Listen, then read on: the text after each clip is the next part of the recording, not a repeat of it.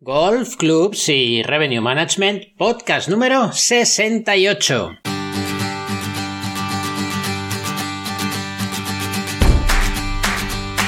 Hola amigos, soy Daniel Asís y os doy la bienvenida a una emisión más de nuestros podcasts, hoy con un programa dedicado a repasar esos conceptos, esos pilares del revenue management que deberíamos estar aplicando todos ya en nuestros campos de golf y en especial ahora que parece que por fin, por fin empieza a tener efecto, empieza a dar efecto deseado las vacunas y la economía podría empezar a despuntar. Bueno, pues creemos que es el momento, si no lo habéis hecho hasta ahora, de poneros las pilas y de repasar esos conceptos tan importantes para desarrollar las nuevas estrategias y promociones en vuestros campos de golf. Pero antes de arrancar, recordad que aquí tratamos todos los temas que pueden ayudar a los directores de los clubes deportivos, de los clubes sociales y de los campos de golf. Hablamos sobre todo aquello que necesitéis para mejorar la satisfacción de vuestros clientes, para modernizar y optimizar el aprovechamiento de las instalaciones para aportar más rentabilidad a los propietarios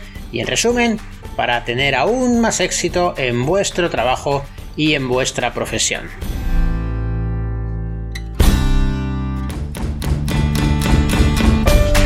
Pues como decía, parece que la vacuna está demostrando ser efectiva y en la mayoría de los países se empieza a respirar un aire, un cierto aire de alivio respecto al posible control de la pandemia.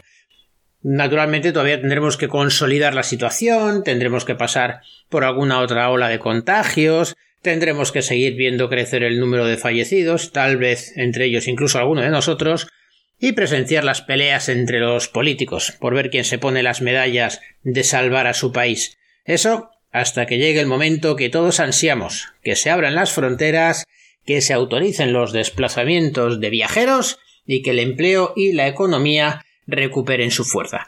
En mi opinión, estamos en la antesala de que suceda eso, y por tanto recomiendo a los campos de golf que se vayan preparando, como digo, si es que no lo han hecho todavía. Así que vayamos paso a paso, repasemos esas patas sobre las que se sujeta la estrategia de revenue management, el análisis de revenue management y bueno, vamos a ver qué es lo que se puede hacer. Y empecemos por los clientes. Supongo que ya habéis hecho todos una buena segmentación, ¿verdad? Seguro que ya habéis desmembrado cada categoría y cada subcategoría, incluso cada infracategoría, definiendo en el proceso pues todas las características, toda la motivación que atrae a vuestros clientes hacia vuestro club. Si es así, pues eh, cuanto más hayáis profundizado, más habréis identificado eh, cuál es el camino para promocionaros entre ellos, entre esos clientes y así hacerles llegar pues de manera muy específica, muy concreta a cada uno cuál es el mensaje que más le va a convencer.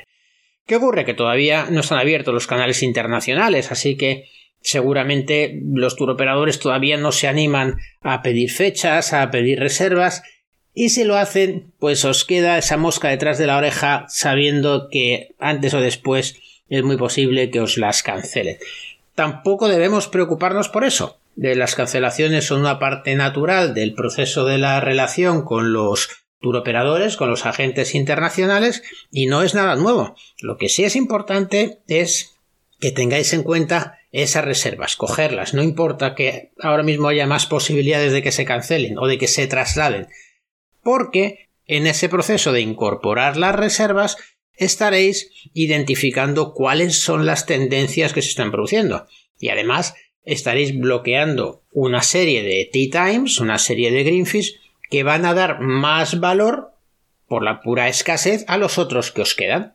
Entonces, no lo rechacemos, vamos a aprovechar a seguir encima de esos contactos internacionales, por pequeños que sean ahora mismo, pero me consta que están tan ansiosos como todos nosotros, por poder empezar a traernos jugadores de golf, turistas de golf hacia nuestros campos de golf. En los, en todas las comunidades autónomas. Espero que sea a partir de ahora, que valoren la oferta maravillosa y culinaria, cultural que le damos incluso en regiones que hasta ahora no han tenido demasiado éxito con el turismo de golf, pero que a partir de ahora ojalá lo tengan. Entonces, ¿qué es lo que nos queda? Pues nos queda Obviamente el mercado más local.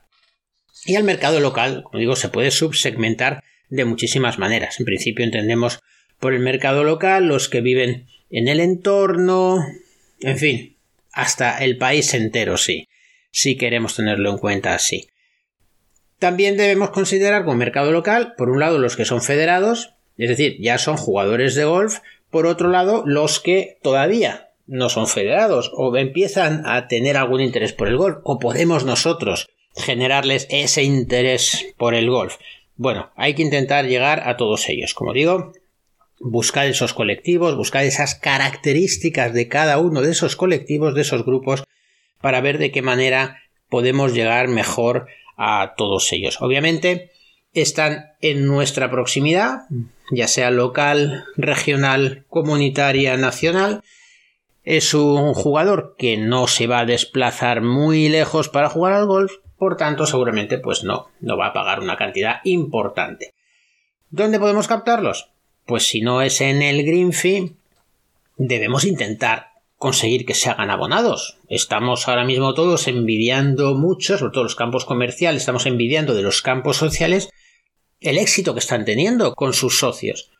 Son muchos, les pagan una cuota importante al principio del año, trimestralmente, como cada uno lo tenga establecido, y ese colchón económico pues da mucha tranquilidad a los, a los campos de golf. Y además consigue un efecto importantísimo, que es que los fideliza. ¿Os acordáis que hace un par de años, tres, el miedo que existía era justo el contrario? Por parte de los campos de socios, que sus socios perdieran la condición de fidelidad hacia su club y empezasen a querer jugar en otros sitios con más frecuencia.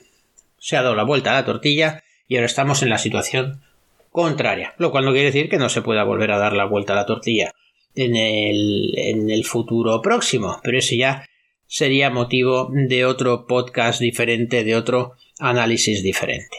El caso es que nos vamos a centrar en esos clientes potenciales locales sin ver cómo llegamos a todos ellos. Hablábamos de, de, federados y de gente que se podría federar o aficionarse a poco en un plazo corto. También tenemos que hablar de los familiares, de los colectivos que ahora que se habla tanto de la mujer en el golf, como hacíamos el otro día con Marta Figueras Dotti, ahora que se habla tanto de las bonanzas del golf, pues es una oportunidad de intentar llegar a familias enteras, es decir, a grupos familiares que entiendan que el golf puede ser para ellos un motivo de ocio y de distracción común, conjunta, que es una cosa que siempre hemos dado muchísimo valor en el golf. ¿Qué podía haber más bonito que siendo uno de los miembros de la familia aficionado al golf, se aficionaran también los demás y disfrutaran juntos de sus vacaciones, de sus fines de semana, conociendo otros campos y compartiendo esas cuatro, cinco, me da igual, seis horas si hacía falta, pero juntos, charlando y compartiendo ese tiempo de calidad que siempre hemos defendido, aunque no nos hiciéramos verdes, aunque el resultado fuera malo, que es lo que pasa siempre en el golf, o casi siempre.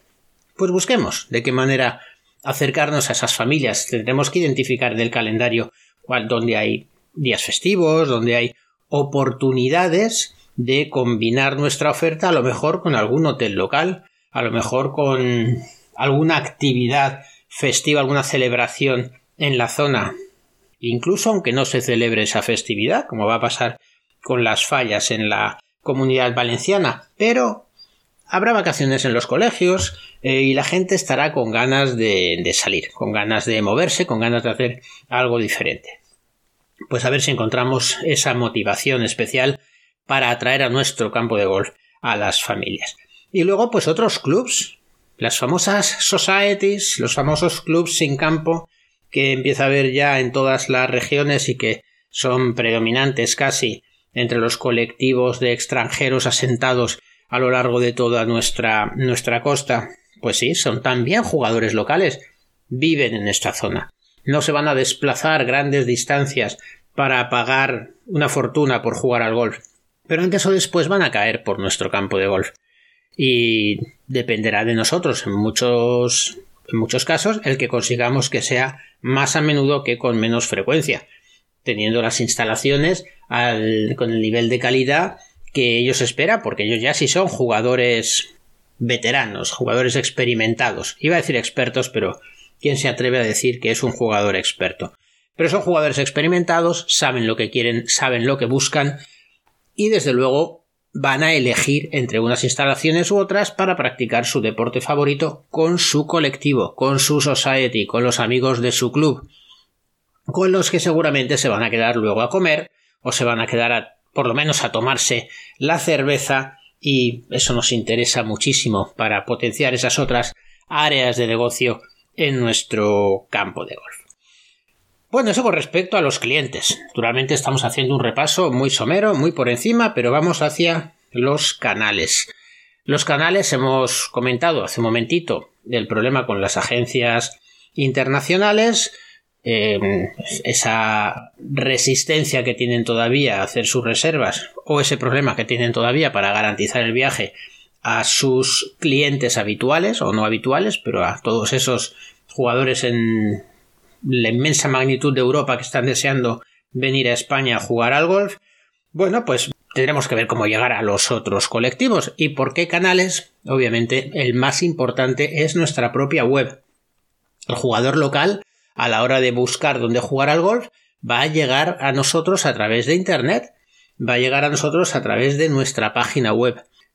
Tenemos que prepararnos para manejar bien esa herramienta, tenemos que empezar a dominar esas convocatorias, ese marketing online que a través de un buen análisis de estrategias de marketing, de las redes sociales, de inbound marketing, qué tipo de contenido es el que volcamos en nuestra página web, qué tipo de contenido es el que enviamos a través del email. Hace poco hemos dedicado un episodio entero al email marketing ¿Cómo estamos llegando a ellos? ¿Cómo les estamos convenciendo para que vengan hasta nuestro campo de golf? No os quepa ni la menor duda de que al jugador de golf, por mucho que haya oído hablar de nuestra instalación, es posible que no haya oído tantas cosas buenas como para estimularle el deseo de venir a jugar. Y no porque no sean buenas, sino porque no hemos sabido transmitírselo, porque al final todos somos animales de costumbres y la comodidad de no desplazarnos es es muy fuerte y cuando lo hacemos queremos ir a esos campos a lo mejor de más prestigio, de los que hemos oído más cosas buenas.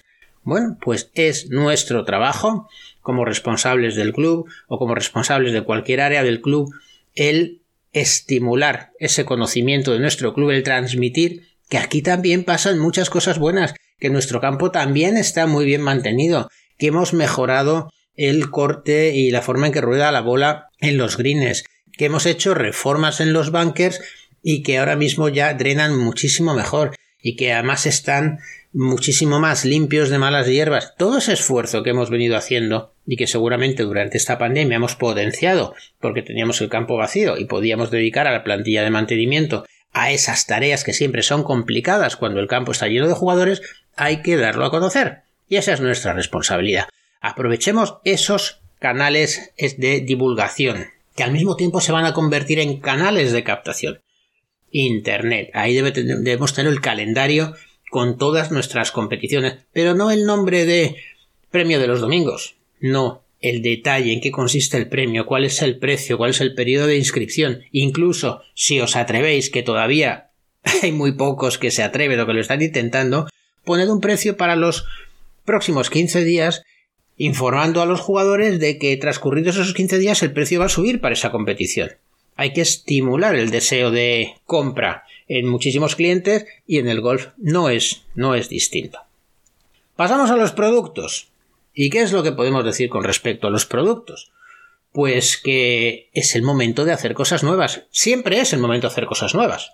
Dice un refrán que el mejor momento para plantar un árbol es hace 20 años y el segundo mejor momento es ahora mismo. Bueno, pues estamos en esa situación. Hasta ahora no hemos hecho muchas cosas nuevas. ¿Qué más da? Si lo que te estamos mirando ya es hacia el futuro. El Revenue Management mira al futuro. Analiza las tendencias de reservas a futuro. ¿Y qué es lo que les estamos ofreciendo a futuro? ¿Lo de siempre? Pues entonces conseguiremos el resultado de siempre. De modo que os animo a que abráis vuestra mente, a que abráis la mente de otros también, a que abráis vuestra imaginación y su imaginación, que seáis capaces de desarrollar estímulos diferentes a los que había hasta ahora. Uno que a mí me gusta muchísimo y que tampoco se practica tanto como yo creo que debería practicarse son las competiciones de nueve hoyos. Si el vuestro es uno de esos campos que los sábados y los domingos está desbordado de gente, tiene lista de espera, tenéis hasta abonados o socios descontentos porque no pueden jugar su fin de semana, hacedles una competición de nueve hoyos. Comprobaréis la cantidad de jugadores que os cabe en el campo de golf en cuanto les limitáis la posibilidad de jugar a nueve hoyos. Y os adelanto una cosa. Bueno, primero, no recomiendo que lo hagáis todos los sábados y todos los domingos. Pero si lo hacéis esporádicamente, va a haber muchos que os van a elogiar la idea, que os van a aplaudir y que os van a agradecer esa oportunidad de jugar una competición y darles tiempo suficiente para luego pasar el resto del día con su familia. Habrán combinado las dos cosas que más les puede apetecer en un fin de semana, el golf y la familia. Intentadlo. ¿Qué se puede perder? Ya os digo yo que no se pierde absolutamente nada. En cuanto a otros productos, pues si hablábamos hace un momentito de captar abonados, de retener abonados, echarle un vistazo a vuestra política de abonos. A lo mejor es muy rígida. ¿Seguís todavía con ese abono anual o con la posibilidad de un abono de seis meses? Y ya está, y ahí se acaba. Echarle imaginación. Buscad a ver si se puede hacer un abono de viernes a domingo si se puede hacer un abono por temporadas más cortas. Preguntadles a vuestros abonados, preguntad a aquellos a los que o aquellos que ponen mala cara cuando les decís no es de un año o es de seis meses. ¿Cómo le gustaría a usted que fuera el abono? ¿De cuatro meses? ¿Por qué no se lo vais a dar? Por lo menos planteároslo. Hay que echarle imaginación. Nos enfrentamos dentro de muy poco, esperemos, a un mundo diferente en muchos sentidos y que va a evolucionar al ritmo que nosotros le vayamos marcando. Y si no lo marcamos nosotros el ritmo, nos lo van a marcar otros. Así que os animo a que seáis vosotros los que deis el, el paso adelante antes que nadie más. En cuanto al tiempo, que es otro de esos soportes del revenue management, lo más lógico que se puede decir ahora mismo es que estamos en un tiempo de incertidumbre, en que no sabemos qué va a pasar, no sabemos el gobierno regional o local de turno qué tipo de restricciones va a poner. No sabemos qué condiciones se van a poner a los viajes y a la posibilidad de que los jugadores de la ciudad de al lado puedan de repente cruzar la frontera de la, de la comunidad autónoma y venir a jugar a la nuestra. Demasiadas incertidumbres. Pero no nos debemos quedar parados. Debemos trabajar como si supiéramos que ya entramos en la normalidad. Y así luchamos contra la incertidumbre, planificando, poniendo en marcha ideas y anunciándolas y divulgándolas. Entre ellas, pues nos podemos inventar nuestras propias fechas calientes, hot dates, me habréis oído hablar de ellas muchas veces, esos momentos en los que sabemos que vamos a tener muchos jugadores. ¿Y por qué lo sabemos? ¿Porque es Semana Santa? ¿Porque es temporada alta de, operación. Esos son condicionantes que nos vienen de fuera. Creemos nosotros nuestras fechas calientes. Hemos conseguido que el torneo aniversario de nuestro club, por ejemplo, sea uno de los eventos más importantes del año. Pues inventémonos otros cuatro torneos aniversario. Hagámoslo en combinación con algún hotel o alguna cadena de hoteles cerca de nosotros, con algún proveedor de los productos típicos de nuestra zona que vamos a poner en la entrega de premios, en la cena de entrega de premios o en el snack bar de, durante el recorrido, durante la competición. Inventémonos cosas. Traigámonos a un profesional famoso para que dé un clinic antes de la salida a tiro o una vez que haya terminado la competición. No nos quedemos en manos de los demás. Y sobre todo, en cuanto al tiempo, tengamos o mantengamos una atención constante a las tendencias. Cuando digo que es verdad que muchas circunstancias nos las marcan desde fuera, no pasa nada, siempre y cuando seamos constantes de que eso está sucediendo y de que nosotros podemos aprovecharlo si lo identificamos a tiempo. Nos pasa muy a menudo que decís, vaya hombre, qué pena no haber comprado ese valor en bolsa cuando estaba barato. Pues seguro que quien lo compró cuando estaba barato estaba pendiente de identificar la tendencia de ese valor y en qué momento podía ser más provechoso el entrar y comprarlo. Pues esto es lo mismo. Esto es lo mismo porque nuestros valores no son acciones de ninguna compañía, pero son el interés de los jugadores por venir a jugar a nuestro campo. Y ese interés tenemos que alimentarlo nosotros y tenemos que estimularlo nosotros. Y finalmente los precios. Ese dichoso caballo de batalla que tanto interés genera, pero tanto miedo al mismo tiempo. En principio, la previsión para este año, mm, si no es gracias a los socios o si tu club no tiene socios, pues es el de más pérdidas. Total, llevamos ya dos meses prácticamente perdidos. La Semana Santa mm, no nos van a dejar viajar. Es decir, no van a venir jugadores de fuera a nuestros campos de golf. Y la Tour Operación está parada, ojalá solo hasta el mes de octubre. Bueno, pues tendremos que salir a vender. Y tendremos que salir a vender marcando los precios que para cada colectivo sean los adecuados. Acordaos que el revenue management es eso.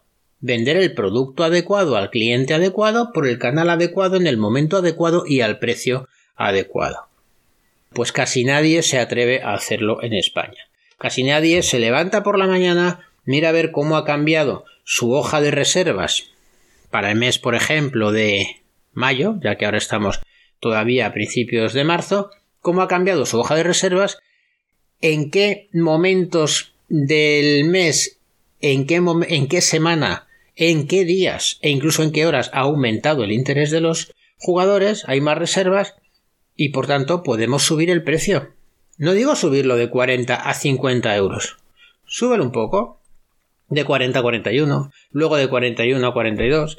A medida que veas que va aumentando el interés de los jugadores por determinados días, por determinadas fechas, por determinados momentos final los precios van a ser la clave de nuestra rentabilidad. Todos nos hemos planteado alguna vez que no, que mire, es que no, los, jugadores, ¿cómo voy yo a venderles un Greenfee más caro cuando saben que han estado viniendo hasta ahora a este otro precio? Bueno, inténtalo. Inténtalo, todo depende del interés que tengan por venir a tu campo. Obviamente, si la calidad de tu servicio ha bajado, pues no van a querer volver. Pero si paulatinamente se van acostumbrando a encontrar en la página de reservas online de tu club precios diferentes, ellos van a elegir el más barato. Porque eso sí que está en nuestra naturaleza. Nadie quiere el más caro a no ser que sea obvio que es un producto diferente, que las condiciones de juego van a ser mucho más maravillosas.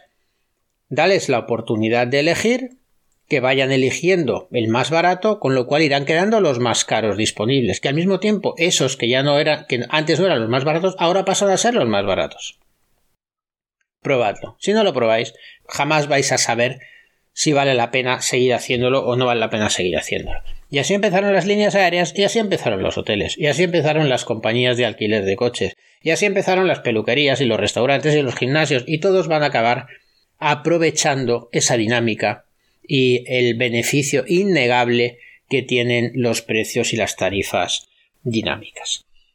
Mientras lo pensáis y lo decidís, pues plantearos el tema de los abonos también. Antes decíamos vamos a tener abonos diferentes. A lo mejor si resulta que está creciendo el número de abonados en vuestra zona, pues ha llegado el momento de subir un poco el precio de los abonos. Se puede justificar dándoles unas condiciones mejores a los abonos más caros frente a los más baratos. El caso es que a la larga, no a la larga no, a corto plazo, porque este va a ser un año complicado, seáis capaces de aumentar la rentabilidad. Y al mismo tiempo mejorando el producto y al mismo tiempo ganando eficacia con los canales de venta y al mismo tiempo llegando a los clientes a una dimensión mucho más amplia de clientes con esa motivación que ellos están esperando y que les va a convertir en clientes fieles de vuestro campo de golf.